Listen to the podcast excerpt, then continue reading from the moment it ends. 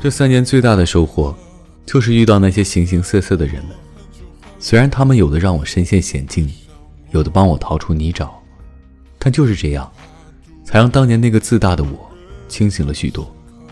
我现在觉得这里无比强大。